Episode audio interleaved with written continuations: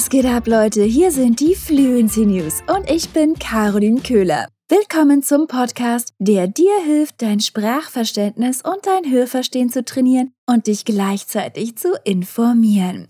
Ständiger Kontakt mit der Sprache, die du lernst, ist das A und O, um deinen Erfolg auf dem Weg zum fließenden Sprechen zu garantieren. Das bedeutet lesen, Filme und Fernsehsendungen ansehen, Musik hören, Videos und Tipps ansehen und Podcasts hören. Wir haben eine ganze Reihe von Möglichkeiten für dich, also sieh dir unser Inhaltsportal fluencytv.com an.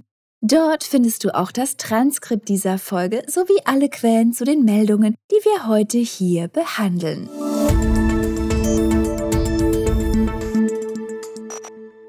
Also fangen wir an und sehen wir uns an, was seit unserer letzten Folge passiert ist. Dieses Wochenende fanden die 64-jährigen Grammys statt. Es war im Grunde genommen ein dreieinhalbstündiges Megakonzert. Bei der Zeremonie, die sich von Politik und Pandemie weitgehend distanzierte, gab es eine virtuelle Botschaft des ukrainischen Präsidenten Wladimir Zelensky und eine emotionale Hommage an die Opfer der russischen Invasion. Angesichts des unerwarteten Zwischenfalls bei der Oscarverleihung in der vergangenen Woche schienen die Grammys in ihrem technischen Können und dem Fehlen von Kontroversen zu schwelgen. Wir werden Musik hören, wir werden tanzen, wir werden singen. Wir werden die Namen der Leute nicht in den Mund nehmen, sagte Moderator Trevor Noah in seinem Eröffnungsmonolog. Der Teenager-Popstar Olivia Rodrigo und das R&B-Duo Silk Sonic dominierten die wichtigen Kategorien bei der diesjährigen Preisverleihung. John Baptiste gewann den Preis für die beste amerikanische Roots-Performance for Cry das Album des Jahres für We Are, den besten amerikanischen Roots-Song, das beste Musikvideo und den besten Soundtrack für visuelle Medien für So. In der Mitte der Zeremonie erklärte Noah Zelensky, selbst in den dunkelsten Zeiten hat Musik die Macht, die Stimmung zu heben und Hoffnung auf ein besseres Morgen zu geben. Es gibt niemanden, der im Moment mehr Hoffnung gebrauchen könnte als die Menschen in der Ukraine. In einem vorab gedrehten Video stellte Zelensky die Musik als eine Verkörperung von Frieden und Freiheit dar. Unsere Musiker tragen Schutzwesten statt Smokings. Sie singen für die Verwundeten in den Krankenhäusern, auch für diejenigen, die sie nicht hören können. Aber die Musik wird trotzdem durchbrechen.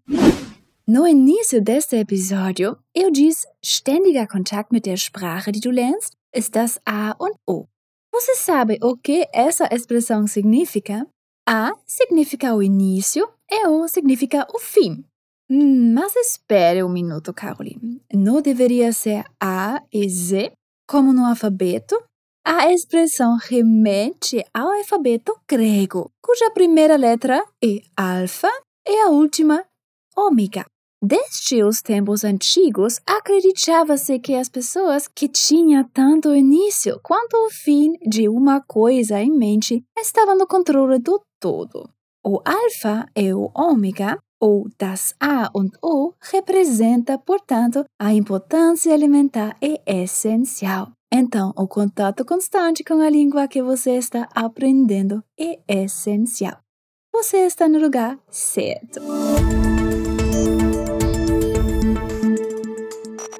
Apropos Zelensky, wir schalten jetzt in die Ukraine, um ein Update zu erhalten.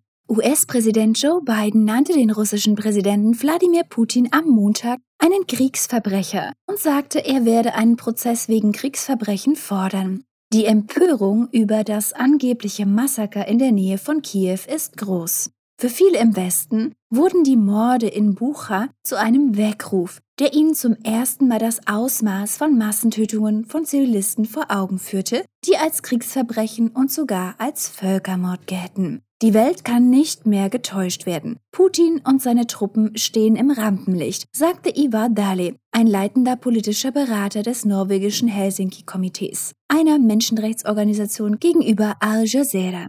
Wir fordern eine gründliche internationale Untersuchung und Gerechtigkeit für die Opfer der Kriegsverbrechen, sagte er. Präsident Biden sagte auch, er werde sich nach den Berichten über die Gräueltaten in der Ukraine um weitere Sanktionen bemühen. Wir müssen die Ukraine weiterhin mit Waffen versorgen, die sie braucht, um den Kampf fortzusetzen. Und wir müssen alle Details zusammentragen, damit es zu einem tatsächlichen Kriegsverbrecherprozess kommen kann, sagte Biden laut den von Associate Press veröffentlichten Äußerungen. Nessa notícia, nós temos a palavra der Weckruf. Esta palavra tem dois significados. É uma chamada usada para acordar alguém, muitas vezes soldados, ou também uma chamada telefônica para acordar alguém. O segundo significado é figurativo. É um lembrete para sacudir alguém ou uma comunidade para fazer ou mudar alguma coisa. Como nossa notícia, para muitos no Ocidente, as mortes em bucha se tornaram uma chamada de atenção. Por falar em acordar, você sabe a diferença entre aufwecken e aufwachen? Você gosta de música? Bem, mesmo que não, você provavelmente já conhece as famosas canções Wake Up Little Susie, dos Everly Brothers, e Wake Me Up Before You Go Go, por George Michael, não é mesmo? Na primeira música é dito a Suzy que ela mesma se acorde, enquanto na segunda música é dito para alguém acordar George Michael. Aufwachen quer dizer acordar a si mesma. Aufwecken ou simplesmente wecken é o que você faz com os outros ou o que seu alarme faz com você. Wachst du von allein auf oder wirst du geweckt? Você acorda por conta própria ou você é acordado por alguém?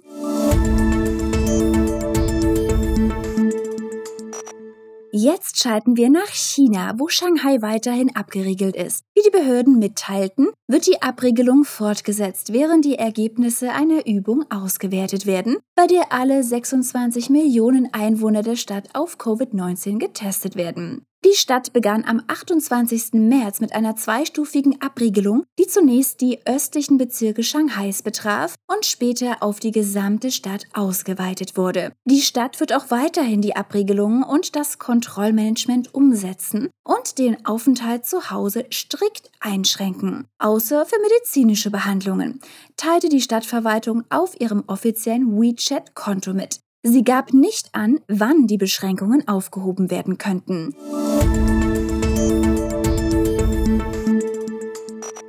Und nun zu den besseren Nachrichten. Oder Jugendliche im US-Bundesstaat Maryland betätigen sich freiwillig als Impfstoffjäger, um älteren Menschen zu helfen, Termine zu bekommen. Die Schüler haben sich mit ihren Lehrern zusammengetan, um sicherzustellen, dass die während der Coronavirus-Pandemie am stärksten gefährdeten Einwohner ihre Impfungen erhalten können. Die Schüler der 11. Klasse der Sherwood High School, Kashmira Heaton Vakari, 16, und Fernando Johnson, 17, haben vor etwa einem Monat damit begonnen, sich freiwillig als Impfstoffjäger zu melden. Ihre Spanischlehrerin Tania Aguila gehört zu einer Gruppe von Schullehrern aus Montgomery County, die damit begonnen haben, Websites zu durchforsten, um Termine für ältere Einwohner oder für Menschen, die kein Englisch sprechen oder als gefährdet gelten, zu bekommen. Ich wollte alles tun, um zu helfen, und das war die perfekte Gelegenheit, sagte Heaton Bakari. Sie erklärte, dass sie in den Nachrichten über die Schwierigkeiten der Menschen bei der Terminvergabe berichtet habe. Beide Schüler sagten, dass es trotz ihrer Computerkenntnisse eine Herausforderung war, sich in Dutzenden von Webseiten zurechtzufinden, die nach Impfterminen suchten, und dass sie froh sind, diese Termine für andere zu ergattern.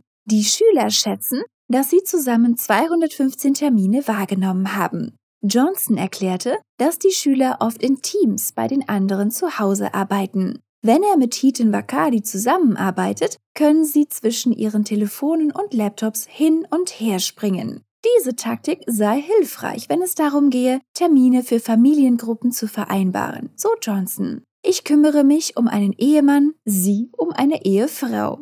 Und indem wir beides gleichzeitig tun, können wir sicherstellen, dass sie zusammen geimpft werden, am selben Tag und zur selben Zeit. Beide Schüler sagten, je mehr sie über die gesundheitlichen Ungleichheiten in ihrer eigenen Gemeinde erfuhren, desto mehr wurden sie zum Handeln inspiriert. Sie trugen dazu bei, dass etwa 60 Mitglieder der Adventistenkirche des siebten Tages in Tacoma Park geimpft werden konnten. Unter ihnen war auch Pastor Daniel Xisto, der sich bei der Schülergruppe für ihre Hilfe bedankte. Das hat mir und meinen Mitgliedern, die es im Internet schwer haben, sehr viel bedeutet, sagte Xisto, der ein Foto von sich bei der Impfung machte, um die Kirchenmitglieder zu ermutigen, sich impfen zu lassen. Xisto hofft, dass er die Impfgegner zu den Gottesdiensten in seiner Kirche einladen und sie persönlich treffen kann. Os impfstoffjäger aqui são caçadores de vacinas, pessoas que buscam, vão atrás de agendamentos para pessoas que não têm acesso à internet. Mas tem uma palavra usada nessa notícia que pode ter significado completamente diferente dependendo do contexto. A palavra é durchforsten. Durchforsten é um verbo que significa procurar um lugar ou coisa muito cuidadosamente para encontrar uma coisa específica. Os adolescentes e professores estão verrando a internet, buscando em vários lugares, vasculhando e esquadrinhando o que podem para encontrar agendamentos para ajudar outras pessoas. Outro significado de durchforsten é usado na silvicultura, o cultivo das florestas para descrever a limpeza planejada das árvores e as liberar dos troncos inferiores. O verbo é uma junção das palavras der Forst, que é uma outra palavra pela floresta, e durch, através. Bem interessante, não é?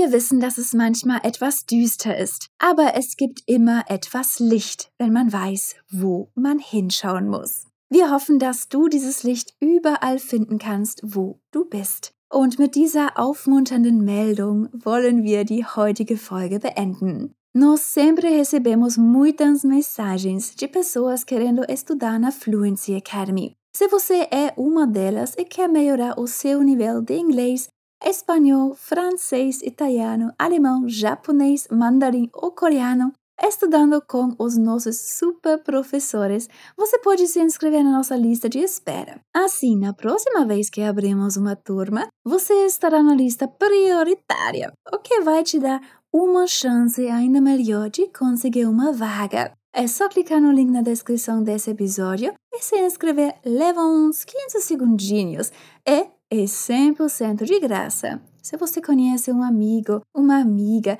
que sonha em estudar com a gente, manda o link para eles também. Sagt es weiter, Leute. Jede Woche gibt es eine neue Folge Fluency News und wir warten auf dich. Bis dann. Tschüss.